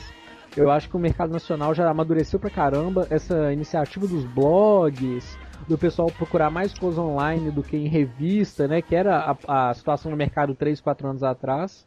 Mudou muito e eu acho que o público amadureceu pra caramba nesse sentido. É, eu também, Não, acredito, eu também acredito nisso. Eu acho que o mercado colaborativo, na verdade, a criação colaborativa, que no- nos modos da iniciativa 4E, da iniciativa Mutante, Mutantes e Malfeitores Sim. e da iniciativa D- 3DT Alpha, ela que é o futuro, não é você fazer sozinho. É você colaborar três, quatro autores, ter um editor e mandar pra frente, entendeu? Exato. Acho que amadureceu o mercado pra esse nível já. Mas por outro lado, uma coisa que eu fico pensando, assim, e que nem é um. Não é nenhuma crítica, não, porque eu acho que é um negócio foda, assim. Acho que as iniciativas são todas do caralho. Por mais que eu não curta um sistema igual o 3DT, assim, não jogo, nunca joguei e tal. Mas eu acho muito foda existir uma galera produzindo material pro 3DT, óbvio. Agora, eu fico pensando, né, por exemplo, o Rolando 20. É um site que é fudido, ele é muito foda. Né, o material dos caras é, é tipo, pra mim, é, é material de, do nível de, de muita editora gringa, assim. É, é indiscutível. E, e os caras lançam de graça. Então, até que ponto, né? E, e na iniciativa, na, na iniciativa da quarta edição mesmo, os caras, né? Vocês lançam um monte de coisa muito foda de graça. E até que ponto alguém vai querer pagar por um PDF depois? Enfim, é isso que eu fico pensando, né? A comunidade está muito forte. Isso é foda também, porque quem vai vender PDF tem que pensar jeitos mais interessantes ainda de vender. Não é que a comunidade tem que ficar mais fraca. É que as pessoas que, tem que querem negociar e vender seus produtos têm que pensar formas ainda mais interessantes que estão fazendo voluntariamente. O próprio Mutants Masterminds tem uma licença aberta, que é bem legal também, né? Baseada no OGL. E já tá rolando a, a iniciativa Mutants Masterminds. Daqui a pouco vai rolar um PDF, que acho que é, é uma consequência, que vai ser foda se rolar. Não, não, tem que ser. Se não tiver. Assim, se, se a galera não conseguir fazer, é, o D3 System faz, né, cara? A gente Não, tem é. experiência em fazer isso, né, bicho? Alguém vai acabar fazendo. E aí o lance é esse, assim, tipo, tem muito material de graça muito bom no Brasil, saco? Talvez por não existir esse mercado em PDF, né, que lá fora na gringa existe, onde os melhores vão pro PDF, acabam indo pro PDF, aqui eu acho que é um, é um mercado muito doido, assim, porque tem muita coisa boa de graça, tem muita coisa, né, não existe um mercado de PDF ainda, de compra e venda, e eu quero muito ver como isso vai se formar nos próximos anos, se vai, né, na verdade. Porque o material foda já existe, assim, ele só não tá sendo comercializado ainda. É verdade, a gente tem que esperar pra ver o que vai acontecer. Tá começando agora, a semente tá aí, vamos descer o sarrafo. Você fez outra palestra na RPG Com no sábado mesmo ou foi no domingo, Rocha? Foi no domingo, foi. Foi no domingo, né? Foi, foi você, Rafael Rocha e o Carlos Frederico Spelcato que ouviu. Aham. Na verdade, o título da palestra era Guerra de Edições, a terceira e a quarta edição do D&D, alguma coisa assim. Mas na verdade, nossa proposta desde o começo era falar sobre as licenças. Porque Ah, eu sei porque que o nome dessa, dessa, dessa palestra mudou. Ah, eu queria Porque saber. ela, ela, o nome da palestra era OGL, GSL, Isso, é um nome cheio de siglas. era um nome cheio de siglas. E Exato. eu divulguei e eu recebi, sei lá, 20 e-mails perguntando sobre Correto. que porra que é essa É. palestra. E aí eu acabei mudando o nome, mas o tema não mudou. Era pra falar da licença antiga do, da, da, da D20 System, da, da licença OGL, e da licença nova que é a GSL, a Game System License, que é da quarta edição. No fim das contas, foi só para o público conseguir entender. Foi eu que mudei Aham. o nome dessa palestra. Porque aquele monte de sigla não significava É, porra um nenhuma pra ninguém. É, porque a, a nossa ideia, na verdade, acho que no- na prática mesmo teve muita, muito efeito a mudança. Porque, quer dizer, pode ter tido, assim, pra nós acho que não prejudicou muito não. A ideia era, tanto eu como o CF, né, o Spellcast, a gente acreditava que a licença, a gente acredita que a licença molda o, o, o material que vai ser produzido e, consequentemente, a comunidade que vai girar em torno dele.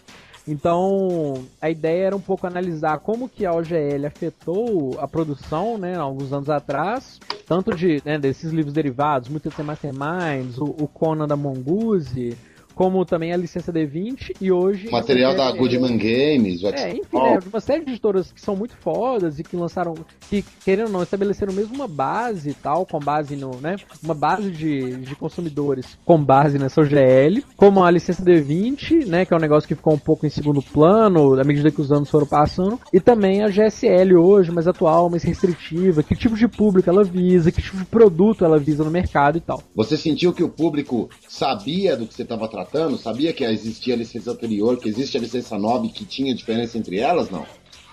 Eu acho que quem perguntou, pelo menos, mas assim, quem, quem fez perguntas, né, 80% foram figurinhas carimbadas, tipo a Nandi, o Remo, o Tech, e pessoas que estão super já inseridas nesse debate, pessoas que sabiam totalmente o que estava acontecendo. Outras pessoas fizeram perguntas mais básicas que foram interessantes também para a gente poder esclarecer e tornar o, o diálogo um pouco mais horizontal, inclusive. O, a estratégia que a gente adotou foi do CF começar. Eu não sei se você já viu no, no Covil, ele tem um post muito bacana que é falando alguma coisa assim: é D20, OGL e SRD, nariz de porco não é tomada, acho que chama isso.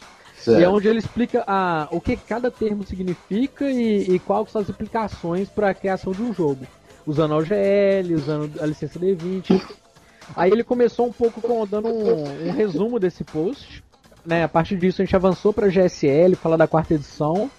E, e falando um pouco da diferença, do, do tanto de produtos que foram produzidos ou que não foram produzidos, na verdade, para a quarta e, e como que isso influenciou o mercado. Foi bem bacana, as perguntas foram muito, muito, muito boas. O Nume gravou essa palestra e eu tô até hoje correndo atrás dele para pegar isso de volta. O nome do Dot 20. Isso, ele gravou, mas ele sequestrou, ele não quis me entregar até então. Então, Nume, a gente quer essa palestra. Não sequestra, não sequestra informação, não, cara. porque ela foi as perguntas foram muito boas e acho que a gente foi o, né, a- o primeiro momento foi de apresentação das licenças discussão um pouco do que eu e o Spellcaster víamos né que é uma, uma visão um pouco parecida de um, um engessamento mesmo por parte da Wizards de empurrar um pouco as editoras que, que lançam coisas para D20 para fazer aventura um, né um produto uma coisa bem mais especializada do que era antes uma proposta que era muito antigamente muito baseada no, no software livre, né? O, o próprio Ryan Denson fala isso numa entrevista que a, a proposta do, do software livre que influenciou a, a OGL anti, a OGL, né? Que só existe uma. E aí a gente começou a falar da quarta edição, do problema da revisão também, né? Da dificuldade que deve ter, ter sido para as editoras Green da, da, da Paz, do Necromancer, editoras que têm milhares de dólares aí, né, envolvidas em- no, no- no cronograma de lançamento de 2009, de 2010, terem que escolher por uma licença sem sequer tê-la visto, ter que escolher por sustentar uma linha da quarta edição ou a mesma linha na terceira, sem poder manter as duas ao mesmo tempo, enquanto muitas delas já tinham sido diversificado, como era o caso da Green Ronin, né, que tem seu True 20, tem seu Mutantes Mastermind, enfim. Eu acho que foi bem legal, as perguntas foram muito boas. Eu sei que o Anand fez a pergunta lá que deixou todo mundo apertado, que foi muito interessante sobre. Porque todo mundo compara a quarta edição com a terceira, né? É, então, vo- você sente que tem essa é, esse estresse ainda, essa tensão entre a comparação da terceira edição e da quarta, que as pessoas estão escolhendo lados? Então, cara, eu acho que tem, mas assim, é. Não é escolher um lado, saco? Eu acho que tem sistemas. a- na minha, a minha posição é que existem sistemas melhores para certas coisas. Eu acho que eu tenho campanhas que eu preferia mestrar com a terceira, assim como eu tenho outras que eu preferia me- mestrar com a quarta. E foi um, um pouco que eu, que eu pude dizer. Mas eu acho que, que tem, querendo ou não, tem uma posição apaixonada, sabe? Que, que é algo que a gente na nossa, né? Eu, poxa, eu comecei a jogar na terceira edição, mas tinha gente lá na palestra que inclusive levantou a mão pra fazer perguntas que falou, eu jogo D&D desde, sei lá, 84. É, o tio Nitro falou muito disso na parte anterior do podcast, assim. A gente começou a é. jogar é, no AD&D lá atrás? Isso, é uma galera que é muito antiga. E que pra eles, querendo ou não, a mudança da, da segunda pra terceira, esses, esses dinossauros, a esmagadora maioria deles vira- via como necessário mesmo, né? A segunda edição tava estagnada, tava cheia de coisas zoadas já e tal. Enquanto que a terceira, ela ainda muito, era muito pau pra toda a obra, sabe? Ela ainda era muito dinâmica, ela servia, inclusive por essa própria abertura pra outras editoras trabalharem, né, ter uma liberdade fodida pra trabalhar com a, com a terceira edição, era uma edição que ainda tinha muita, muito vigor, muita vitalidade. Sei lá. É, ela era modular. Eu achava espetacular isso, porque ela, ela é modular. Você pega os módulos que você quer e você monta da forma que você quiser, né? Eu, na época que eu fui editor, eu tive acesso a muito produto que não chegou a- aqui dentro do país e eu era jogador de AD&D. E eu achava, como diz o tio Nito, que, assim, AD&D era doido demais, entendeu? Era espetacular, era doido demais, era espetacular. Mas precisava de uma mudança. E a terceira edição foi o que trouxe o grande público a conhecer D&D. Eu sinto muito, foi isso que fez. Fez as pequenas editoras que tinham um monte de ideias poder brincar de mainstream um pouco, brincar É, de trabalhar com o sistema mais jogado do mundo. É, extrapolar em cima disso. E muita coisa foda apareceu aí, entendeu? Eu lembro que o, o Jutônio, uma época, queria mestrar um D20 mais mortal e ele tava em dúvida. Porque ele tinha umas 5 ou 6 opções de subsistemas de dano que, que tratavam disso, né? De formas onde o ponto de vida era menos importante, onde você tomava dano pra cara, né? Às vezes uma espadada te derrubava. Ele queria fazer um jogo meio Conan, mas tinha tantas opções que a gente ficou em dúvida o que, que a gente ia usar. Porque eram muitas mecânicas, muitas propostas interessantes. Né? Tinha, tinha mais título que você podia ler, inclusive, a terceira edição. É, isso- isso é verdade. a vida inteira lendo, né? A proliferação de títulos era imensa. E talvez isso que leve o pessoal que está na, na- na edição 3.x, na 3.0, na 3.5, é, a acreditar que não existia necessidade de uma quarta edição. Mas existia sim. É outro, outro projeto, é outro modelo, é uma atualização do que vem acontecendo desde da década de 80. O- a- As coisas foram se atualizando. Eu acho que a proposta era, né, assim, eu, eu acho não, na verdade naquele D&D Presents lá, né, no- nos livrinhos, nos dois livrinhos antes da quarta edição, eles falam isso, né, que a proposta é apresentar o livro para o jogo para uma nova geração, com uma, um- enfim, é uma nova, uma nova apresentação para o novo público. E eu não sei até que ponto isso foi bem sucedido. Eu sei que dentro, é, querendo ou não, uma coisa que a gente vê aqui no Brasil, mas que existe na gringa também, é tentar é levar os fóruns, as listas de discussões como uma verdade absoluta. Isso é muito foda, isso é um problema assim que a gente tem, porque querendo ou não, é a parte vocal do público, né? A parte que opina, que briga, que boicota, mas também é a menor parte. É, eu venho dizendo há muitos anos isso. Aqui no Brasil, no mercado nacional, 40% do nosso público comprador, do público cliente, que é o cara que adquire o livro, é, tem acesso à internet regularmente. 40% só. Não, e, e- e de ter acesso à internet regularmente. Isso, isso não é teoria, não. Viu? Passos, é. Viu, viu, Rocha? Isso não é teoria, não. Isso não é. É Eu tô chutando, eu tenho a porra do número. Pois é, não. E isso a gente vê claramente, assim, né? Quando tem o, o- o Rafael Barbie, que é um dos caras do Círculo e que é um grande amigo meu, né, um dos melhores amigos, ele mora em Janaúba. Não sei se já ouviram falar, é uma cidade que é no limite de Belo, no li- limite de Minas com Bahia. É, é a maior plantadora de banana do, do mundo. Enfim, esse lugar só existe Diamond 3DT e um grupinho de GURPS até hoje. E eles têm internet, tem um monte de coisa. Porque lá tem uma cultura de Diamond e 3DT que é fodida, que veio das bancas, entendeu? Porque em 93, 94, quando nada chegava lá, quando não tinha livraria que de RPG, as bancas vendiam Dragão Brasil, e aí veio Arcano, veio Trevas e veio 3DT. E até hoje tem uma cultura fodida dele ter ido lá ano passado, e a galera com a internet, podendo fazer compra na Amazon, na Moon Shadows, né? Enfim, no que for ainda chegar lá e tá jogando Diamond em 3DT, assim, brutalmente. É outra realidade. E não é uma galera que participa de lista, que participa de nada. Mas lá, assim, tem 10, 15 grupos de Diamond super, super fortes. Então, isso não é inesperado, cara. Tem, o RPG, como estava dizendo o Nitro no, no- no bloco anterior, ele é focado no grupo, naquela, naquela pequena comunidade ali. É lógico que membros isolados dessa comunidade têm acesso a outras comunidades, mas o cara ele quer sentar e jogar e se divertir e, e botar o jogo dele pra frente. Ele não tá preocupado em mudar o mercado, analisar o mercado. Isso é responsabilidade nossa, de quem tá do lado de cá do balcão, entendeu? E eu concordo com você. É, julgar o mercado de RPG nacional pela amostragem da internet, Da pelo internet, espaço é um amostral da internet, é um erro. Eu venho falando isso há muitos anos, desde a Casa de Vidro. Mas é difícil os caras entenderem, viu, Rocha? É, um- não, é, e, é- é difícil mesmo, né? Você achar que. Porque, querendo ou não, a gente que participa de um monte de discussão, lê notícia da Word e tal, a gente parte do pressuposto que todo mundo tá nessa, né? Assim, que todo mundo tá acompanhando a quarta edição.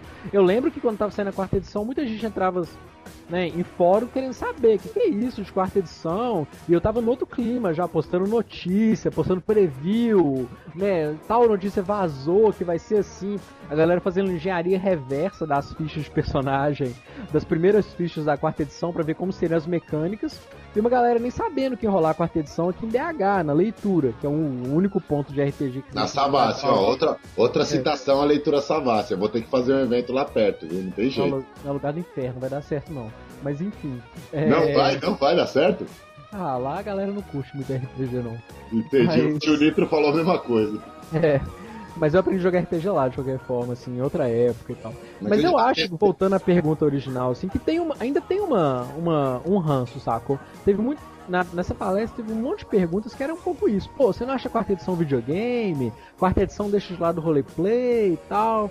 E eu acho que tem um ranço sim, sabe? Eu acho que. é, eu concordo que era algo necessário. Não sei se era necessário em 2008 né? Eu, eu tenho uma teoria que é só minha também, que eu não acho que não tem não é pautada em nada, mas além do meu achismo, mas que eu acho que 2010 teria sido um, um momento melhor, sabe? Acho que teria tido um desgaste maior da terceira edição e tal, a galera estaria mais aberta.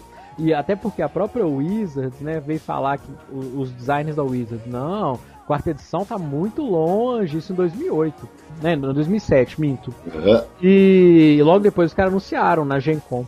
Então, enfim, eu acho que ainda tem uma divisão, mas é um negócio muito mais emocional do que. Sabe, da, ah, joguei e não gostei. Eu acho que é, são discussões em volta desse tema, né? Que sempre, re- sempre volta. E que o Kobe adota muito bem, né? E, e foi algo que eu, eu acho que uma das melhores coisas que eu pude dizer nessa palestra é que essa galera, na minha opinião, a galera que horroriza com, com esse lance do videogame e tal, porque eu acho que tem influência mesmo, né? Não tem como negar. Tem um lance que é do, que é do World of Warcraft, né? Que é do, do videogame mesmo, mas não tem como negar. Eu acho que o, durante décadas o Dungeons and Dragons, o RPG de mesa influenciou o videogame. E agora eu acho que é um pouco o movimento, o, o retorno disso, sabe? Acho que é uma mídia muito grande, né? O videogame hoje é uma indústria maior do que a do próprio cinema. E aí quando a galera ah, pega o Eberron em, em 2002, 2003 e, e o Eberron tem lá, né? Ah, é um cenário cinematográfico, tem uma lista de filmes pra você se inteirar nele e tal, Falcão Maltese, não sei o que, não sei o que, um monte de filmes foda, ninguém acha ruim. Mas é agora que o videogame começa, de certa forma, a devolver essa influência que sempre teve, o RPG de mesa teve sobre ele, todo mundo acha cabuloso, horrível, essa edição tem que É. ser execrada. É um pouco de ranço, sim, viu, cara?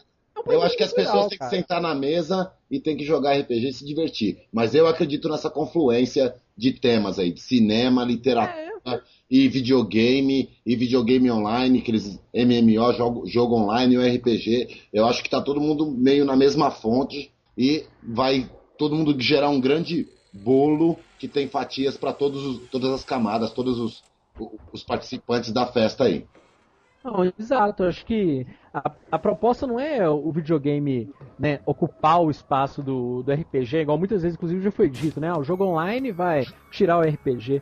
Eu acho que isso é uma bobeira, assim. Quem já jogou jogo online sabe que é uma experiência muito diferente, né? Eu joguei World of Warcraft uns meses, uns bons seis meses da minha vida.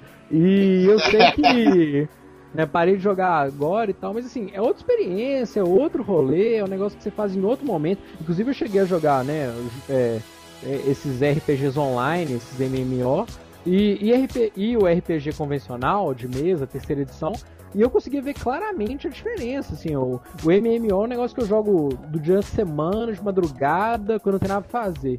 Enquanto que o, o, o RPG tradicional eu jogo com os meus amigos no domingo, e a gente troca ideias sobre um monte de outras coisas além de RPG, e a gente joga RPG, é outro tipo de diversão, pra mim são. É igual a experiência do DVD e do cinema, sabe? Além das duas palestras que você fez, o que mais você conseguiu ver na RPG Com que foi legal, Rocha? Cara, eu consegui ver a Lola Mac, tava muito legal. Enfim, lá a, a feira tava bacana, eu comprei muita coisa na mão do Jaime. A parte dos blogs, em, em é, em- em- termos, de- um pouco deixou a desejar, porque eu não nunca cheguei a encontrar todo mundo junto, mas é algo que já foi dito a exaustão. E, mas por outro lado, eu encontrei todo mundo, assim, eu acho que todos os blogs que estavam lá, eu consegui encontrar os, né, a galera, os, os responsáveis, trocar uma ideia, mas ao acaso. Às vezes eu encontrava um na salinha lá, às vezes encontrava um dando um rolê e tal. O que me deixou mais feliz no evento foi o tanto de coisa que estava acontecendo. O domingo, eu fiquei assim, o domingo foi um dia muito surreal, porque eu não lembro de nenhum encontro internacional, e eu fui em três já, onde eu ficava, ia lá, conversava com o pessoal, via palestras editoras e ficava à toa o resto do evento, comprando coisa, sentado na arquibancada ali, trocando uma ideia. Nesse ano, cara, no, no RPG Com, o domingo, eu lembro que emendou assim umas cinco palestras que eu não queria perder de forma alguma. Foi a, a minha, né? Obviamente, que eu não queria perder. você não podia É, perder é, se eu perdesse, eu acho que eu ia apanhar. Sobre a, as edições, né? A terceira e a quarta, as que a gente tá conversando agora. Depois, se não me engano, veio a, a palestra de Tormenta, que foi foda, muito foda. Foi hilária, bem legal mesmo. Depois teve o. Não. Depois teve o teatro de D&D. Não, foi o de D&D, foi bem legal, do Caverna Dragão. Até tem uma cobertura bacana do Três System. Depois foi a palestra de Tormenta. Depois teve a mesa de vidro. E antes disso ainda teve a palestra do pessoal do Rolando 20 sobre o design de monstros, que ainda perdi porque eu tava almoçando. Então assim, eu não me lembro de ter visto nenhum evento de RPG, e aí eu vou contar principalmente o internacional, uma tarde com tanta coisa foda e interessante. Tanto é Isso porque você perdeu todas as atividades do bom jogar RPG, da Joyce, do Camarilla que estavam acontecendo lá em cima, cara. dentro do colégio eu não fui em nada. Sim, e isso é um problema, inclusive, porque foram poucos, poucos lugares de atividades. E eu também não fiquei muito procurando, não, pra ser honesto, fiquei mais no pátio e tal. Então eu, eu nem fui nessas paradas. Tanta coisa boa que eu ter perdido, assim, acho que tá fora, do lim- fora da minha imaginação. O Você chegou a ver a feira medieval, pelo menos, não? Vi, tava foda. Tava muito boa, né, cara? Duas coisas que eu vi pra feira e o- os bonequinhos, os bonecos de massa, cara. Entendi, né? Da, da Méliès, né? Do, Nossa, do muito, Méliès. muito brutais, muito bons. Eu Sem- fiquei de cara, a galera manda muito bem. Eles mandam muito bem mesmo. Então, é, eu já discuti isso lá na mesa de vidro, mas eu volto a falar. É, eu cheguei à conclusão que excesso de atividade é melhor do que faltar. Não, Realmente eu acho. Acho que a única coisa que. Eu até queria ter dito isso no dia lá, mas acabou que não, na hora muita gente falando e tal, não rolou. Eu acho que as meias, né, os espaços de palestra podia ter um pouco mais de uma hora. Porque eu acho que uma hora é um tempo que a galera fala meia hora, 40 minutos, dá uma enrolada e tal. E aí as perguntas, que acho que são os, os momentos mais ricos, ficam comprimidos demais. As duas palestras que eu participei, 20 minutos, 25 de perguntas não deram. Tanto para pergunta e resposta. As melhores palestras que eu vi, fora de Tormenta e da Casa de Vidro, tiveram mais de uma hora. Inclusive contribui, né? Porque as perguntas colaboram demais com, com quem tá na mesa, né? Tá É, na a, gente, a gente tem um problema de auditórios lá, que são poucos auditórios, mas a gente vai dar um jeito de resolver isso daí. Você não sentou pra jogar, Rocha? Cara, não joguei, mas isso é uma característica minha mesmo. Eu não. É muito raro eu jogar em evento, assim. Só em BH que eu jogo e tal. Sei lá, pra eu viajar, pra chegar numa mesa assim, meio randômica e jogar, eu acho meio cabuloso. Então, Eu tenho. Mas é, é, é engraçado, porque o, o Nitro foi lá só pra jogar. Dá pra jogar. Tem a galera que tem esse perfil. Tem um amigo meu, o Daniel, também, que é aqui de BH, foi lá mestrar um Spaceship Zero, que eu tava muito afim de jogar. É, que é inclusive um negócio no meio do Monte Cook, uma galera cabulosa que curte Call of Cthulhu. E ele foi lá meio que pra mestrar, mestrou esse jogo acho que no sábado e no domingo, pirou nas mesas, empolgadaço e tal com a galera que jogou, divulgou o jogo, que ele pira demais. Mas não, não acho que é o meu rolê, assim, acho que eu, eu pra viajar, pra um evento, eu curto mais por esse parte network, conhecer a galera, trocar uma ideia. Agora em BH eu, acho, eu já acho legal, um evento em BH mestrar, né, jogar e tal. Prefiro mestrar, inclusive, eu acho que é o meu rolê mesmo é mestrar. Mas aqui tem tão pouco evento, é um a cada dois, três anos, que quando eu vou, eu mestro. Mas É, eu vou- a gente vai fazer um esforço pra tentar levar um evento aí pra Minas Gerais, pra Belo Horizonte. Já falei isso antes. Vou- a gente tá fazendo um esforço pra tentar chegar aí e montar um evento de RPG, uma RPG com aí dentro. Deixa eu inverter um pouco a ordem da- das coisas e fazer uma pergunta. É, como vocês acham que vai funcionar esse, essa, pola- essa pulverização da RPG Com? Que eu acho que por um lado é muito foda, mas como que você acha que funciona assim? Porque querendo ou não, o internacional tinha um peso, era o internacional, né? Assim como a primeira RPG Com era a RPG Com. E agora, como vocês acham que vai ser em 2010, quando já tiver tido quatro RPG Cons? Assim, o público, a galera que vem de fora. Vocês têm, uma, vocês têm pensado um pouco sobre Olha, isso? eu fiz durante muitos anos, durante seis ou sete anos com a D3 System. né? Aliás, a, a equipe D3 System nasceu nisso, fazendo evento no interior de São Paulo e, e um ou outro em outras cidades, em Curitiba, no Rio de Janeiro. Eu fiz o oitavo RPG Rio, ajudei a fazer, né? Não foi eu que fiz sozinho. Sim. Eu vejo uma carência muito grande de eventos pequenos ou médios, Rocha. Uhum. De gente que dê a cara a tapa e vá lá tentar e vá arriscar, entendeu? Eu não sei se o público vai vir com a gente e comprar a ideia. Talvez compre, talvez não. Talvez seja um sucesso, talvez seja um fracasso. Eu não sei como dizer, eu não tenho essa resposta ainda. Mas a carência que eu vejo em outros locais de eventos menores é muito grande. É óbvio que eu não vou fazer uma RPG Con do tamanho que foi a de São Paulo Uhum. dentro de Varginha. Ou Sim. dentro Ó, BH mesmo, se for o caso. talvez BH, que eu não conheço Ah. tanto o mercado de BH aí, né?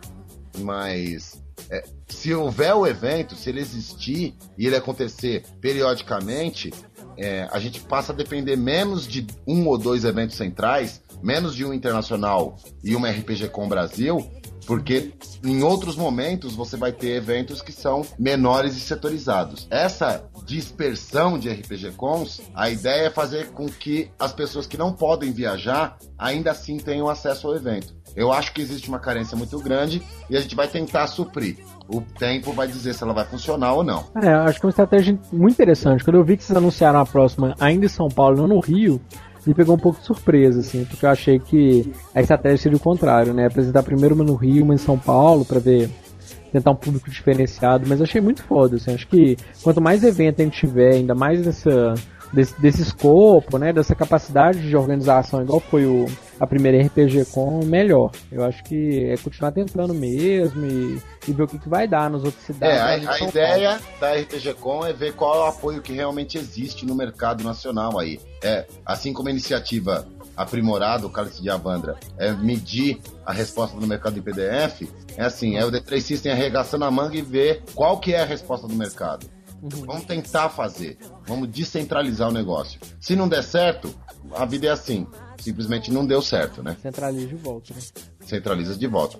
Bom, esse foi o Rafael Rocha, do Área Cinza, também colunista do, do D3 System, falando da experiência dele e das coisas que ele fez lá na, na RPG Com, que aconteceu em julho. Obrigado, Rocha. Ó, valeu, D3.